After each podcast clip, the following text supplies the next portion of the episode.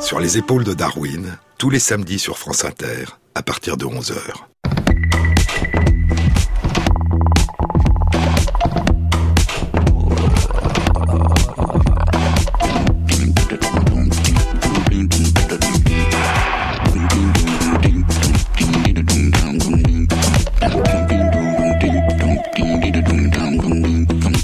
Bonjour à tous. Sur les épaules de Darwin, sur les épaules des géants. Se tenir sur les épaules des géants et voir plus loin, voir dans l'invisible, à travers l'espace et à travers le temps. Voyager, voyager à travers le monde et à travers les siècles. Imaginer, puis découvrir. Imaginer avant de découvrir puis voir émerger à partir de ce que l'on a distingué au loin ce qu'il y avait d'invisible. Mais avant, longtemps avant, il y a l'émerveillement et l'étrangeté de la découverte de l'inconnu, qui est toujours aussi une découverte de soi, de cette part en soi que l'on ne connaissait pas. Merveilleuse nuit sur l'Atlantique cette heure qui va du soleil disparu à la lune à peine naissante, de l'ouest encore lumineux à l'est déjà sombre. Oui, j'ai beaucoup aimé la mer, cette immensité calme, ces sillages recouverts, ces routes liquides. Pour la première fois, un horizon à la mesure d'une respiration d'homme un espace aussi grand que son audace. Ô douceur des nuits, où toutes les étoiles oscillent et glissent au-dessus des mâts. Et ce silence en moi, ce silence enfin qui me délivre de tout. C'est dans les journaux de voyage d'Albert Camus, le début de son voyage aux États-Unis, de mars à mai 1946. Puis il y aura le voyage en Amérique du Sud de juin à août 1949. Le 7 juillet, je regarde le soleil se coucher. À ce moment, la mer est rose à bâbord, bleue à tribord. Nous marchons sur une étendue sans limite. Il n'y aura pas de terre avant Rio.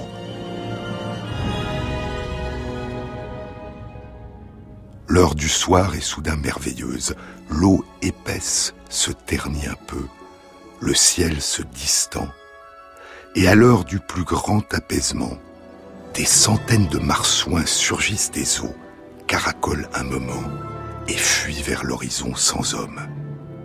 Eux partis, c'est le silence et l'angoisse des mers primitives. Après le dîner, je reviens devant la mer, à l'avant du bateau. Elle est somptueuse, lourde et brodée. Le vent me fouette brutalement le visage venant de face après avoir parcouru des espaces dont je n'imagine même plus l'étendue. Un demi-siècle plus tôt, à la fin de l'année 1899, midi dans la mer Rouge, de la lumière, de la lumière.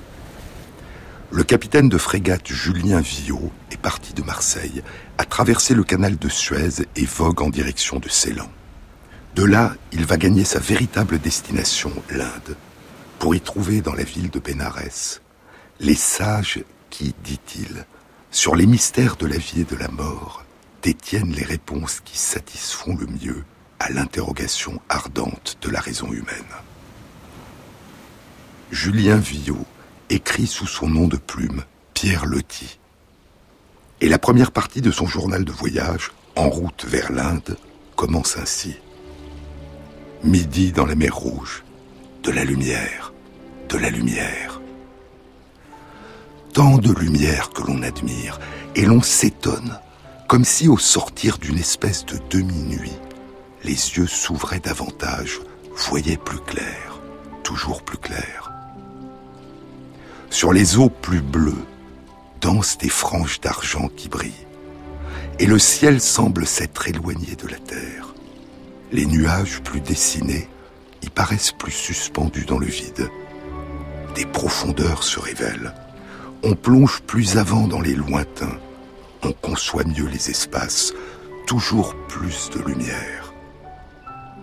Vraiment, les yeux se dilatent et se mettent au point pour percevoir plus de rayons et plus de couleurs. De quelles ténèbres vient-on de sortir et quelle est cette fête de clarté blanche ou de clarté d'or qui en silence a l'air de partout commencer? Encore sept à huit jours de route au milieu de tout ce bleu lumineux du ciel et de la mer, et je toucherai au but de mon voyage. Avec quelle inquiétude de ne rien trouver, avec quelle crainte de déception finale je m'en vais là, dans cette Inde, berceau de la pensée humaine et de la prière, pour y demander la paix. Il y a des voyages dont on ne revient pas, où l'on se découvre et où l'on se perd. C'est dans les journaux de voyage de Camus, dans le voyage aux États-Unis. Petite auberge, au cœur des Adirondacks, à mille lieues de tout. Entrant dans la chambre, ce sentiment bizarre. Un homme arrive, sans idée préconçue, dans un pays sauvage et une auberge éloignée. Et là, le silence de cette nature, la simplicité de la chambre, l'éloignement de tout, le font décider de rester définitivement, de couper tous ses liens avec ce qui fut sa vie, et de ne plus jamais donner signe de vie à qui que ce soit.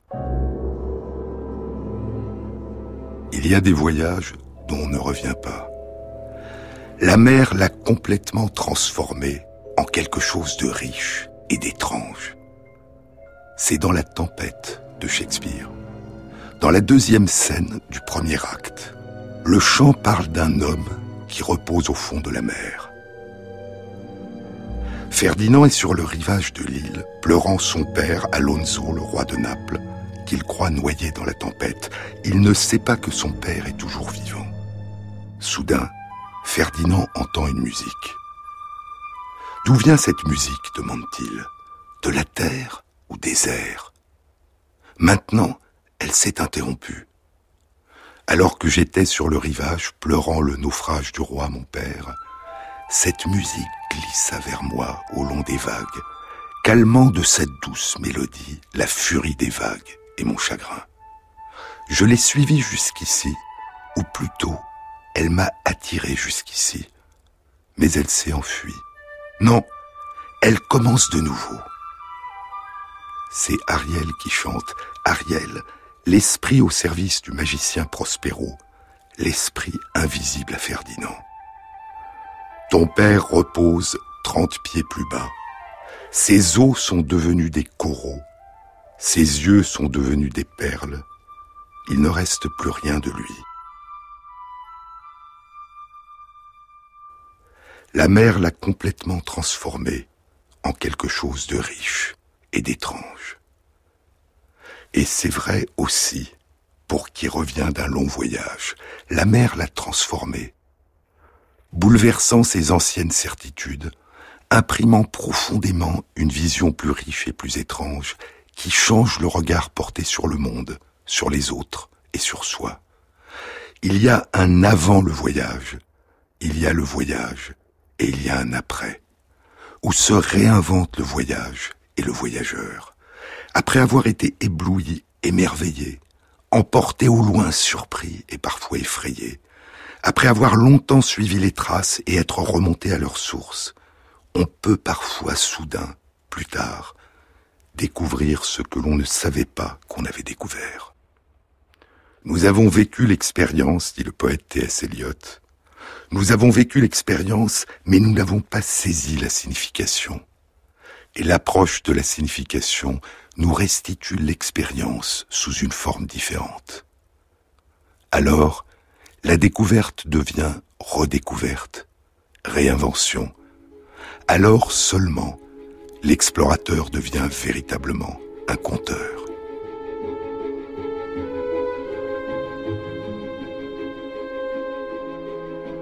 Sur les épaules de Darwin, Jean-Claude Amezen sur France Inter. La mer l'a complètement transformé en quelque chose de riche et d'étrange. Ces vers de Shakespeare pourraient décrire l'effet qu'a eu sur le jeune Darwin son long voyage autour du monde. Je vous ai déjà parlé de l'importance qu'avaient eu pour Darwin les livres qu'il avait lus avant son départ, et notamment les récits de voyage d'Alexander von Humboldt, qui le faisaient rêver alors qu'il étudiait au Collège du Christ, dont il lisait des passages à voix haute à son professeur de botanique John Henslow, et dont il connaissait des passages entiers par cœur. Voyage aux régions équinoxiales du nouveau continent, fait en 1799, 1800, 1801, 1802, 1803 et 1804 par Alexandre de Humboldt et Aimé Bonplan, rédigé par Alexandre de Humboldt. Sur le Beagle, Darwin a emporté les sept volumes de la traduction du livre en anglais. Il y a aussi, je vous le disais, le premier volume du grand livre du géologue Charles Lyell qui venait d'être publié un an avant son départ, Les principes de géologie. Le second volume sera publié en 1832 et il le recevra au mois de juillet lors d'une escale du Beagle à Montevideo. Le troisième et dernier volume sera publié en 1833 et il le recevra au milieu de l'année 1834. Mais Darwin emporte aussi dans sa mémoire un tout autre livre qu'il a lu avec passion et qui l'a profondément marqué. Le livre avait été publié en 1802, sept ans avant sa naissance, et son auteur, William Paley, est mort depuis un quart de siècle. Le livre a connu en Angleterre un immense succès. Paley est un homme d'église, et son livre s'intitule La théologie naturelle, évidence de l'existence et des attributs de la divinité collectés à partir des apparences de la nature. Je ne pense pas que j'ai jamais admiré un livre plus que la théologie naturelle de Paley, écrira beaucoup plus tard Darwin. Je pouvais auparavant presque le réciter par cœur. Il y a deux livres dont il dira qu'il pouvait presque les réciter par cœur, les récits des voyages de von Humboldt et la théologie naturelle de Paley. Supposons que j'ai découvert une montre sur le sol. Ainsi débute le livre de Paley. La conclusion inévitable, poursuit Paley, est que la montre doit avoir un fabricant, qu'il a dû exister à un moment donné, à un endroit ou à un autre, un artisan qui l'a fabriquée dans le but que nous lui voyons maintenant remplir. Un fabricant qui a compris comment la construire et qui a conçu son usage. Toutes les manifestations d'un projet qui sont présentes dans la montre sont présentes aussi dans les œuvres de la nature. Et encore, la preuve que l'œil a été créé pour voir est exactement de même nature que la preuve qui permet de démontrer que le télescope a été créé pour aider l'œil à voir. Et ce projet du Créateur, visible dans la nature, ajoutait Paley, témoigne d'une promesse. Les charnières des ailes d'un perce-oreille et les articulations de ses antennes, écrivait-il, sont aussi précisément façonnées que si le Créateur n'avait rien eu d'autre à terminer. Nous ne voyons aucun signe de diminution d'attention de sa part, qui serait due à la multiplicité des objets créés ou à une distraction de sa pensée qui serait due à leur variété. Nous n'avons par conséquent aucune raison de craindre d'être oubliés, ignorés ou négligés par le Créateur. cet ancien argument du projet dans la nature, qui me semblait auparavant si convaincant, écrira Darwin dans son autobiographie, plus de 40 ans après son voyage.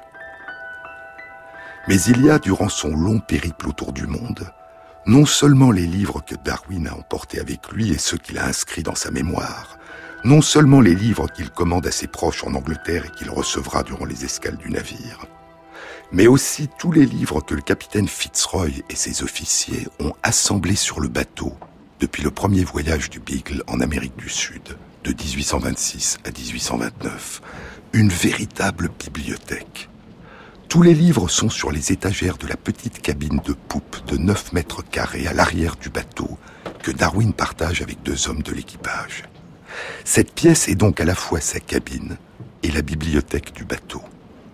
Et c'est dans cette bibliothèque qu'il va se plonger durant les cinq ans de son voyage.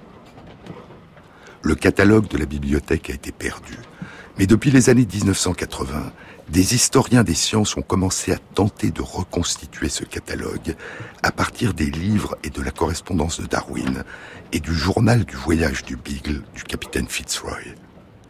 La bibliothèque telle qu'elle a été reconstituée comportait 180 livres, composés de 404 volumes, ce qui semble correspondre au nombre de volumes qu'indiquait le capitaine Fitzroy en 1826 durant le premier voyage du Beagle.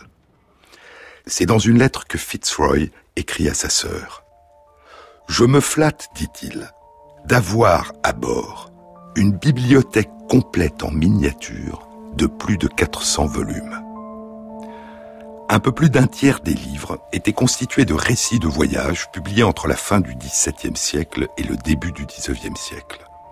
Un tiers étaient des traités d'histoire naturelle, 15% des traités de géologie, et le reste était constitué de livres d'histoire, d'atlas, de livres religieux et de romans. Un tiers des livres étaient écrits en langue étrangère, une quarantaine en français, dont le voyage à l'île de France, à l'île de Bourbon et au cap de Bonne-Espérance de Bernardin de Saint-Pierre, le journal historique d'un voyage de Pernetti, et le règne animal distribué d'après son organisation pour servir de base à l'histoire naturelle des animaux du paléontologue Georges Cuvier. Il y avait neuf livres en espagnol, sept livres en allemand, un livre en latin, la classification des végétaux par Linné, et un Nouveau Testament en grec ancien que Darwin lira pour entretenir son grec. Il lira aussi un Nouveau Testament en allemand pour continuer à se familiariser avec cette langue. Il y a la traduction et l'adaptation en anglais par le peintre Patrick Syme de la nomenclature des couleurs que le géologue allemand Abraham Gottlob Werner avait proposé pour la description des minéraux. La nomenclature des couleurs de Werner, avec des ajouts pour le rendre très utile aux arts et aux sciences, en particulier à la zoologie, la botanique, la chimie, la minéralogie et l'anatomie. Darwin l'utilisera pour nommer précisément les couleurs des poissons ou des yeux des oiseaux qui ne pouvaient être préservés dans les spécimens qu'il envoyait en Angleterre. Les récits de voyage de la bibliothèque du Beagle étaient magnifiquement illustrés. Et ils donneront à Darwin, durant le voyage, une idée des paysages, des reliefs géologiques, des animaux, des plantes et des populations qu'il va rencontrer. Ces récits de voyage qu'il lit à bord sont désormais pour moi, dit-il, beaucoup plus intéressants que des romans. Mais Darwin adore aussi la poésie. Le paradis perdu de Milton était mon livre favori. Et dans mes excursions à terre durant le voyage du Beagle, lorsque je ne pouvais emporter qu'un seul volume, je choisissais toujours Milton. It's a long time, long time, I don't know if you know. I am sitting, yes I am, looking for to know if you do like me too, if you really feel the same. Do you like me to like you, comme moi je vous aime. I love you. love me? Do I love you?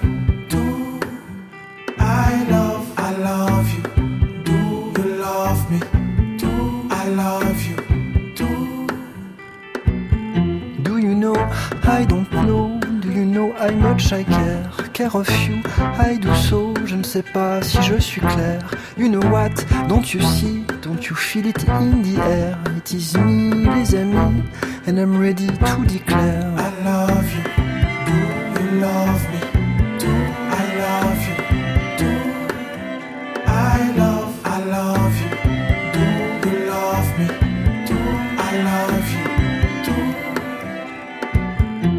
You? Do I'm not sure, mon amour. Je ne connais pas bien l'histoire. Je ne sais pas quand elle court. Je ne sais pas si je peux la croire. I'm not sure, ça c'est sûr. Que tu m'aimes et puis c'est tout. I'm not sure, mon amour. D'avoir toujours rendez-vous.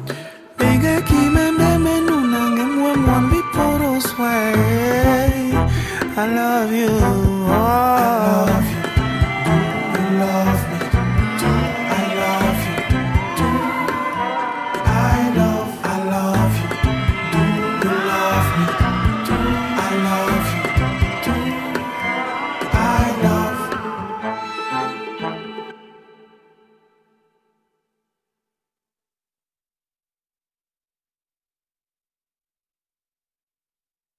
Les épaules de Darwin, France Inter, Jean-Claude Amezen. Durant tout son voyage, le jeune Darwin restera fasciné par les récits de voyage de von Humboldt qui l'avaient incité à partir. Rien ne m'a jamais autant stimulé que de lire les récits de von Humboldt. Et dans la conclusion du journal du voyage du Beagle, il écrira Parce que la puissance des impressions dépend souvent d'idées préconçues. J'ajouterais que toutes les miennes étaient tirées des descriptions vivantes et saisissantes des récits d'Alexander von Humboldt, qui dépassent de loin en qualité tout ce que j'avais jamais lu sur le sujet. Von Humboldt avait écrit qu'il prenait constamment des notes durant son voyage. En m'y livrant, disait Humboldt, je n'avais d'autre but que de conserver quelques-unes de ces idées éparses qui se présentent à un physicien dont presque toute la vie se passe en plein air, de réunir provisoirement une multitude de faits que je n'avais pas le temps de classer, et de décrire les premières impressions agréables ou pénibles que je recevais de la nature et des hommes. J'étais bien loin alors de croire que ces pages écrites dans la précipitation feraient un jour la base d'un ouvrage que j'offrirais au public. Et comme von Humboldt, Darwin, durant son voyage, notera ses impressions, les résultats de ses explorations et ses idées.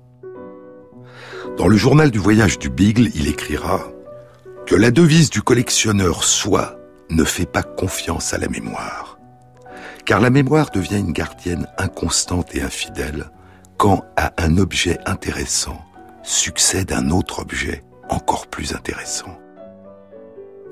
Et dix ans plus tard, en 1849, dans le chapitre sur la géologie qu'il rédige pour le manuel de l'amirauté, il écrira Un naturaliste doit acquérir l'habitude d'écrire des notes très complètes, pas toutes en vue d'une publication, mais pour lui servir de guide à lui-même. Il doit se souvenir de l'aphorisme de Bacon, selon lequel lire fait un homme complet, dialoguer fait un homme préparé, mais écrire fait un homme exact. Et un homme de science, ajoute Darwin, n'a pas de plus grand besoin que de prendre toutes les précautions pour atteindre l'exactitude. Car l'imagination peut s'emballer et se déchaîner quand elle a affaire à des quantités de grandes dimensions et à des durées presque infinies. Et ici déjà, dix ans avant la publication de l'origine des espèces, Darwin évoque ce qui a occupé son esprit depuis son retour. Le temps, la profondeur du temps et le nombre. Le nombre des acteurs et la répétition de leurs activités. L'esprit, écrira-t-il dans De l'origine des espèces, l'esprit ne peut pas appréhender la pleine signification du terme un million d'années. Il ne peut faire la somme et percevoir le plein effet de nombreuses variations minimes accumulées durant un nombre presque infini de générations. Durant son voyage, il note tout ce qui lui paraît important. Il emplit cinq séries différentes de carnets. Il y a son journal personnel, ses carnets d'observation sur le terrain qu'il remplit lors de ses excursions à terre, son journal de zoologie, son journal de botanique et le catalogue des spécimens qu'il recueille, classe et étiquette avec l'aide de son assistant Sims Covington et qu'il envoie en Angleterre, les roches, les fossiles, les plantes, les coraux, les poissons, les insectes, les oiseaux, les mammifères. Durant ses expéditions à terre, il remplira 15 carnets d'observation sur le terrain. Ce sont des carnets à couverture de cuir rouge, brune ou noire. Certains ont un peu plus d'une centaine de pages, d'autres plus de 200. Et les 15 carnets d'observation sur le terrain contiennent au total 116 000 mots, l'équivalent d'un livre imprimé de plus de 500 pages. Ils se suivent à peu près dans l'ordre chronologique. Le premier carnet le carnet Cap-Vert, le second le carnet Rio, le troisième Buenos Aires, le cinquième Bahia Bianca, le neuvième Valparaiso, le onzième est le carnet Galapagos, le quatorzième le carnet d'Espoblado, qui tire son nom de la vallée d'Espoblado, la vallée des peuplés, dans le désert d'Atacama au Chili. Et le quinzième et dernier carnet est le carnet Sydney, du nom de la ville d'Australie. Mais chronologiquement, le dernier carnet sera le quatorzième, le carnet d'Espoblado, que Darwin reprendra à la fin de son voyage alors qu'il parcourt les îles de l'océan Indien, les montagnes d'Afrique du Sud, l'île de Sainte-Hélène, puis lorsque le Beagle revient au Brésil, puis au Cap Vert, qui avait été la première escale après le départ, près de cinq ans plus tôt. Et le quatorzième carnet s'arrête au Cap Vert, avant la dernière escale aux Açores et le retour en Angleterre. Sur ces carnets, il écrit au crayon, sur le terrain, au moment même où il fait ses observations. Puis lorsqu'il revient à bord du Beagle, il recopie ses notes à l'encre et en développe des passages dans son journal zoologique, son journal botanique et son journal personnel. Et il ne cessera de les réécrire. Vers la fin de son voyage, à un peu plus de quatre mois de son retour, alors qu'il est à l'île Maurice, dans l'océan Indien, Darwin fait allusion à la difficulté que lui pose cette activité de réécriture et de réflexion. C'est dans une lettre du 29 avril 1836 à sa grande sœur Caroline. Pendant que nous sommes en mer et que le temps est beau, écrit Darwin, le temps s'écoule sans difficulté pour moi parce que je suis très occupé. Mes occupations consistent à réarranger mes anciennes notes géologiques. Le réarrangement consiste généralement à les réécrire entièrement. Je suis en train maintenant de commencer à découvrir la difficulté à exprimer mes idées sur le papier. Tant que cela consiste uniquement en des descriptions, c'est assez facile. Mais quand le raisonnement entre en jeu, pour établir une relation exacte, être clair et écrire avec une relative aisance, cela représente pour moi, comme je l'ai dit, une difficulté dont je n'avais aucune idée. Beaucoup plus tard, il reviendra sur cette difficulté dans son autobiographie. J'ai toujours autant de difficultés, écrira Darwin, à m'exprimer de façon claire et concise. Et cette difficulté m'a causé une grande perte de temps. Mais elle a eu l'avantage en compensation de me forcer à penser longuement et avec intensité à chaque phrase. Et ainsi j'ai souvent été amené à remarquer des erreurs dans les raisonnements et dans mes propres observations et dans celle des autres. Il semble y avoir une sorte de fatalité dans mon esprit qui me conduit à présenter tout d'abord mes affirmations et mes propositions dans une formulation fausse ou bizarre. Il y a dans les carnets qu'il a remplis durant son voyage de très nombreux dessins, des cartes, des relevés de la géologie des terrains, des dessins d'animaux, d'habitations et un autoportrait.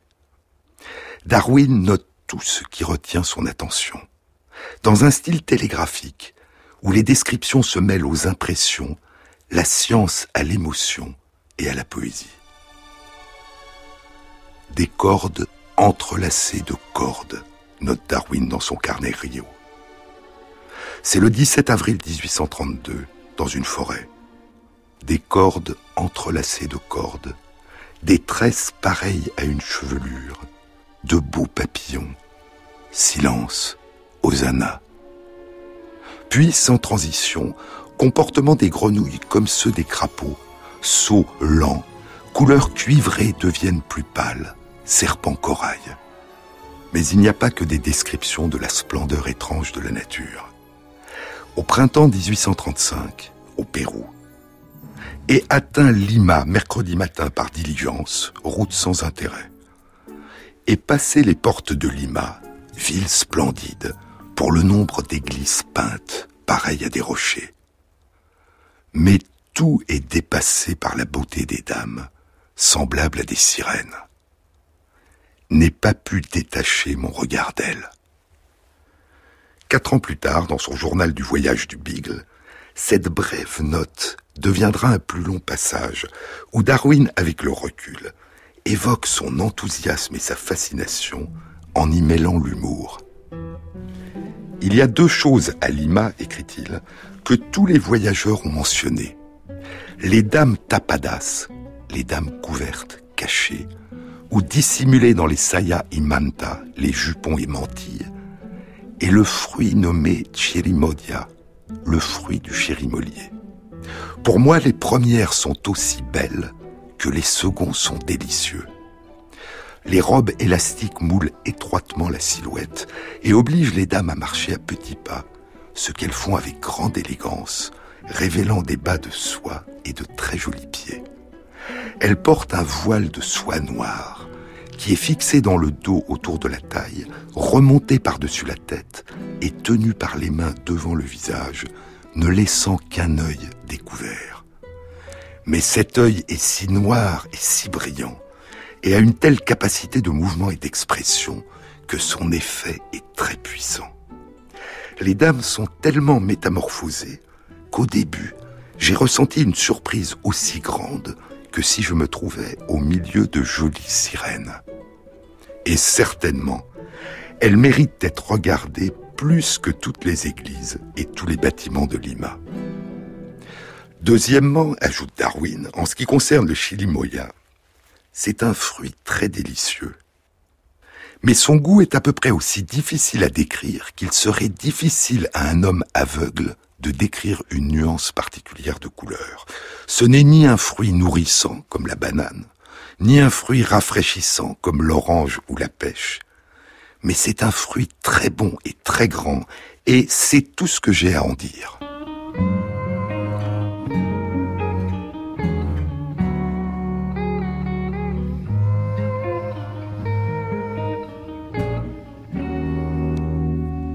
Fairy tales can come true. It can happen to you if you're young at heart. For it's hard you will find to be narrow of mind if you're young at heart. You can go to extremes with impossible schemes. You can laugh when your dreams fall apart at the seams. And life gets more exciting with each passing day. And love is either in your heart or on its way. Don't you know that it's worth every treasure on earth to be young at heart? For as rich as you are, it's much better by far to be young at heart. And if you should survive to a hundred and five, look at all you'll derive out of being alive. The best part you have a head start if you are among the very young at heart.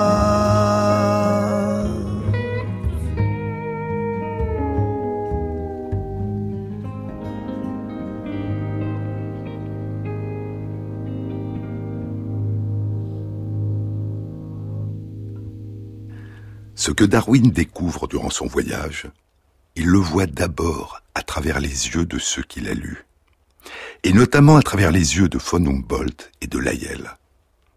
En 1844, huit ans après son retour en Angleterre, il écrira J'ai le sentiment que mes livres sortaient à moitié du cerveau de Charles Lyell.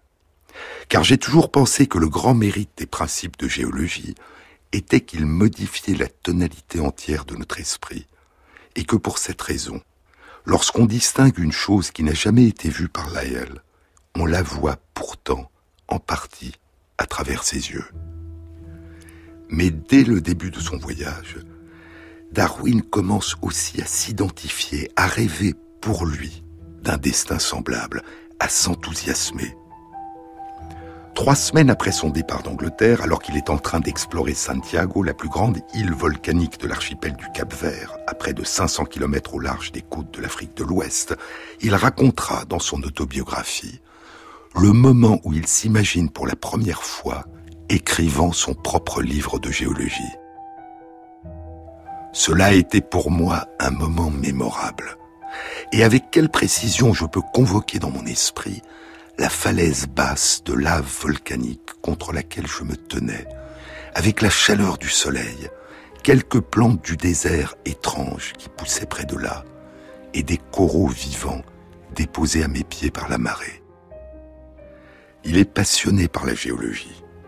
En mai 1832, cinq mois après son départ, alors qu'il est au Brésil, dans une lettre à l'un de ses cousins, il écrit ⁇ Faire de la géologie, c'est comme le plaisir du jeu, du pari. Se demander au moment où on arrive ce que seront les roches. Souvent je m'écris mentalement 3 à 1 que c'est du tertiaire et pas du primaire, des roches de l'ère tertiaire et pas de l'ère primaire. Mais ces dernières ont, jusqu'à présent, gagné tous les paris.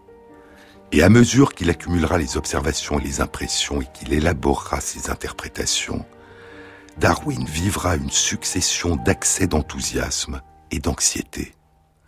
Près de quatre ans et demi après son départ, dans sa lettre à sa sœur Caroline où il lui parle de sa difficulté à exprimer ses idées sur le papier, Darwin écrit ⁇ Je suis plein d'entrain à propos de ma géologie, et j'ai même l'espoir que mes observations seront considérées comme étant d'une certaine utilité par de vrais géologues.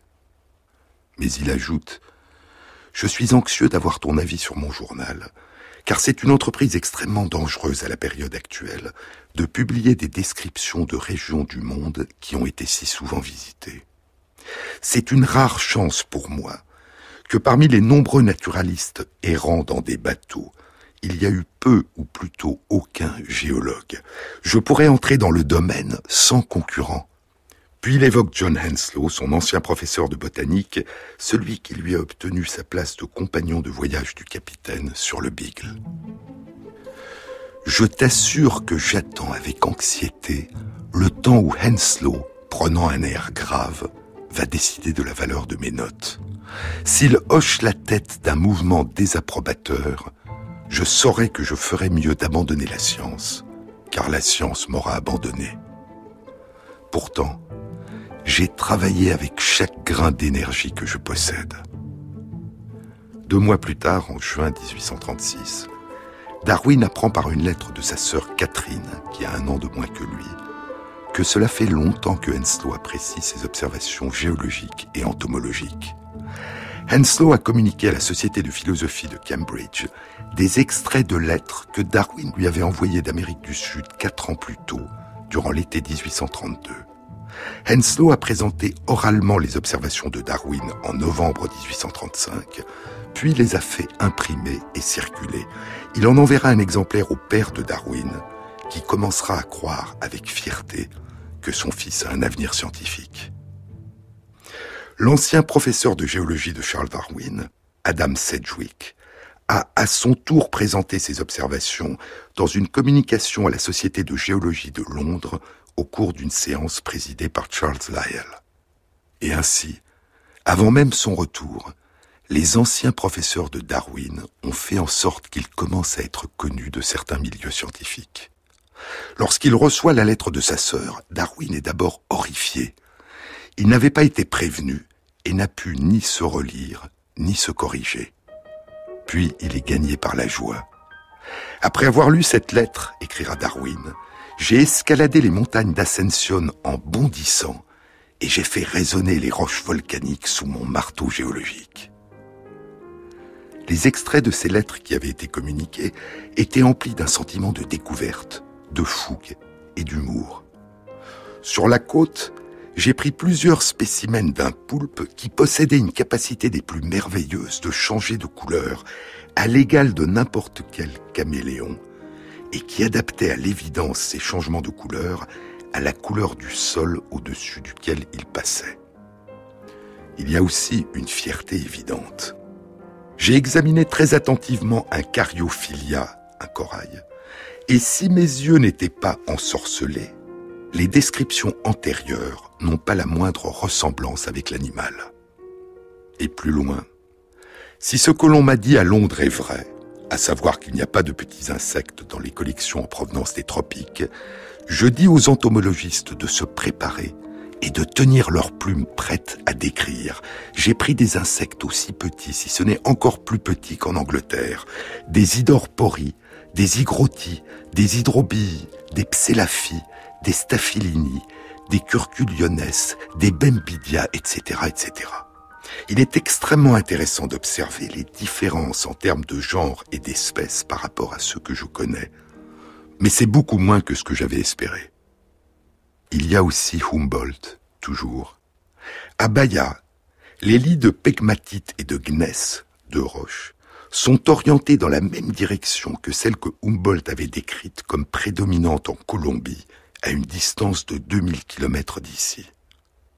Et il y a l'émerveillement. À cette minute même, nous sommes à l'ancre, dans l'embouchure du fleuve. Et quelle étrange scène c'est. Tout est en flammes. Le ciel avec des éclairs, l'eau avec des particules lumineuses, et les mâts eux-mêmes ont leur sommet ponctué d'une flamme bleue.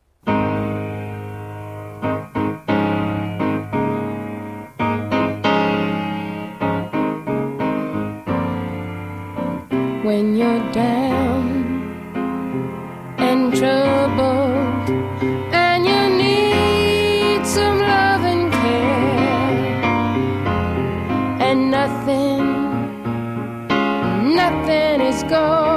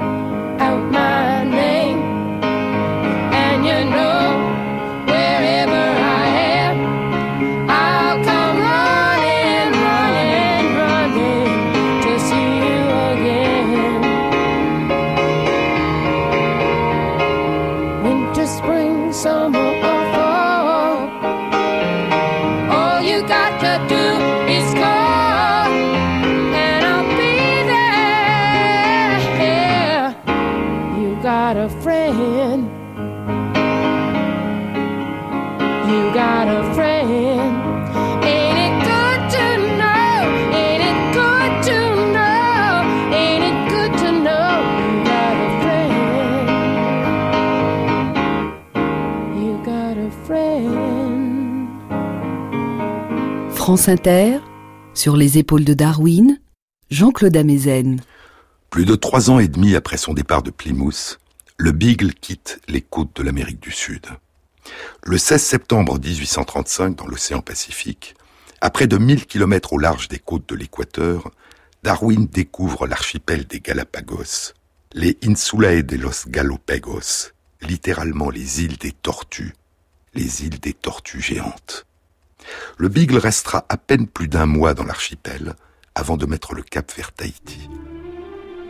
Durant ce mois, Darwin explorera quatre îles. Il était fasciné par l'extraordinaire degré d'adaptation des animaux et des plantes à leur environnement que célébrait la théologie naturelle de Paley.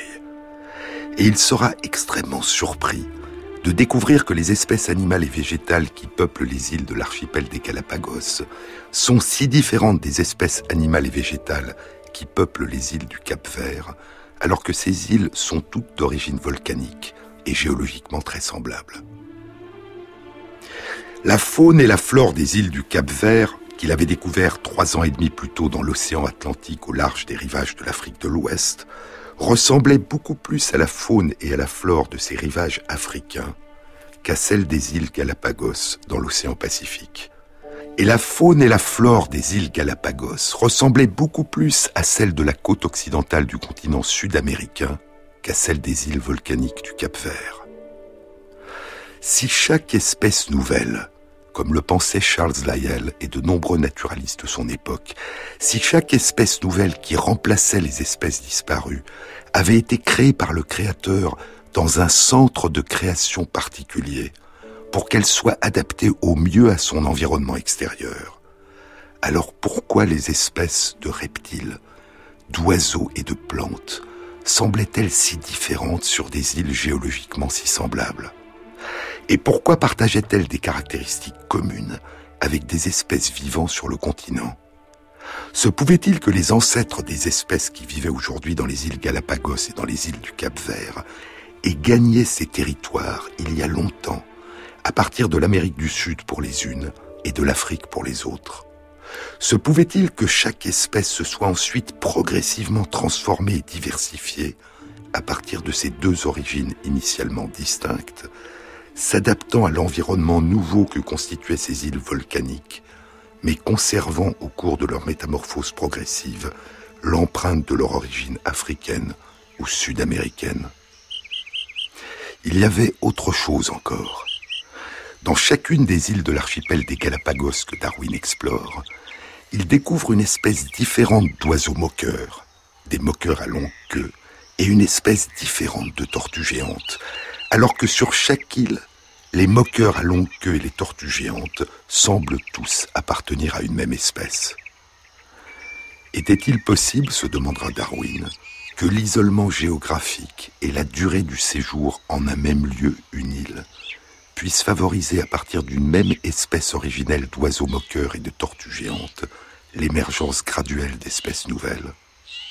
Les transformations et les différentes formes d'adaptation pourraient-elles émerger à la fois à travers l'espace, par l'effet de l'isolement géographique, et à travers le temps, par l'effet de la durée? Et si oui, comment? De quelle manière? Par quel mécanisme? Sous l'effet de quelle loi naturelle? Ce sujet me entra, dira-t-il beaucoup plus tard. Neuf ans après son retour, dans la seconde édition du journal du voyage du Beagle, il écrira, parlant des îles Galapagos, L'histoire naturelle de cet archipel est très remarquable. Puis, une phrase sibylline. Ainsi, à la fois dans l'espace et le temps, nous semblons nous approcher quelque peu de ce grand fait, ce mystère des mystères, la première apparition de nouveaux êtres sur cette terre. Quand j'étais à bord du Beagle, navire de Sa Majesté, j'ai été profondément marqué par certains faits qui me semblaient jeter de la lumière sur l'origine des espèces, ce mystère des mystères. Ainsi débute de l'origine des espèces. Il revient d'un long tour du monde, porteur, dit-il, de lumière sur ce mystère des mystères. Mais contrairement à ce que suggère le journal du voyage du Beagle et la première phrase de l'origine des espèces, Darwin n'avait encore à la fin de son voyage pas la moindre idée précise sur le mystère des mystères. À mon retour, poursuit-il, il m'a paru en 1837 que quelque chose pourrait peut-être être réalisé à propos de cette question par une accumulation patiente de toutes sortes de faits et par une réflexion patiente sur ces faits. Il était évident, écrira Darwin dans son autobiographie, il était évident que de nombreux faits pouvaient être expliqués en supposant que les espèces subissent des modifications graduelles. Et ce sujet me entra. J'avais toujours été très impressionné par de telles adaptations, et jusqu'à ce qu'elles puissent être expliquées, il me semblait presque inutile de tenter de démontrer à l'aide de preuves indirectes que les espèces avaient été modifiées. Ce que Darwin appelle des preuves indirectes, ce sont les faits qui plaident en faveur de l'existence d'une transmutation, d'une évolution des espèces. Ce qui constituerait une véritable preuve, une preuve directe, c'est un mécanisme, une cause, une loi générale de la nature qui permettrait d'expliquer la transmutation, de la rendre compréhensible, possible et donc probable. Le véritable mystère des mystères, c'est le mécanisme qui rend pensable et possible l'évolution de la diversité du vivant à partir d'une généalogie et d'une origine commune. Au retour de son long voyage, Darwin ajuste l'idée sulfureuse mais commune à l'époque que les espèces évoluent et se transforment les unes dans les autres. Mais l'élucidation du mystère viendra en Angleterre durant les deux années qui suivront son retour. Les pinsons des Galapagos, qui deviendront célèbres et qu'on appellera les pinsons de Darwin, il semble ne leur avoir accordé aucun intérêt particulier ni dans ses carnets à bord du Beagle, ni dans la première édition de son journal du voyage du Beagle. Ce qui l'a frappé, c'est la diversité des oiseaux moqueurs et des tortues géantes. Et il ne commencera à prêter attention à la diversité des pinsons que plus tard, et nous le découvrirons dans une autre émission. Neuf mois après son retour en Angleterre, en juillet 1837, Darwin commence à rédiger une nouvelle série de carnets, ses carnets secrets, dans lesquels il élabore sa théorie de l'évolution du vivant. Dans son journal, en juillet 1837, il écrit et commencé le premier carnet concernant la transmutation des espèces, et était profondément frappé depuis environ quatre mois par les caractéristiques des fossiles d'Amérique du Sud et par les différentes espèces vivant dans l'archipel des Galapagos. Ces faits, et en particulier le dernier, sont l'origine de toutes mes idées. Un an et demi plus tard, à la fin de l'année 1838, il a fini de tracer les grandes lignes de sa théorie. Il a 29 ans et il gardera sa théorie secrète pendant 20 ans. Le jeune Darwin est revenu de son long périple, du lointain, d'un autre monde, dira-t-il dans le récit de son voyage, avec des questions nouvelles. Mais c'est son pays natal, l'Angleterre, et la culture de son pays qui sera le creuset, le terreau, d'où émergera la véritable reformulation des questions puis les réponses. Deux économistes de la fin du XVIIIe siècle, quelques contemporains, un géologue, des amis naturalistes, et des éleveurs et des jardiniers de son temps, telles seront les sources principales de l'élucidation par Darwin du mystère des mystères. Telles seront les grilles de lecture qui lui permettront de réinterpréter de manière radicalement nouvelle la diversité des données et des théories accumulées par les naturalistes, depuis Buffon, Linné, puis Cuvier, Lamarck, Geoffroy Saint-Hilaire, et les observations qu'il a faites au cours de son voyage.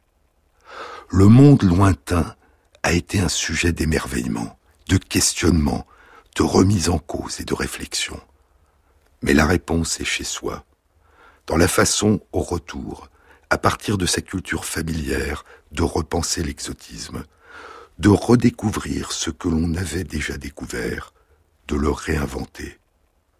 Nous n'aurons de cesse d'explorer, dit T.S. Eliot.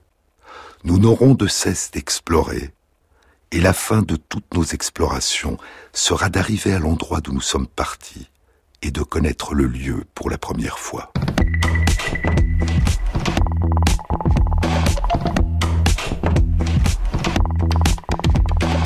Cette émission a été réalisée par Christophe Imbert avec à la prise de son Julien Michel et Jean-Baptiste Audibert pour le choix des chansons. Et merci à Christophe Magère qui intègre sur la page de l'émission, sur le site franceinter.fr, les références aux articles scientifiques et aux livres dont je vous ai parlé. Bon Noël à tous, à samedi prochain.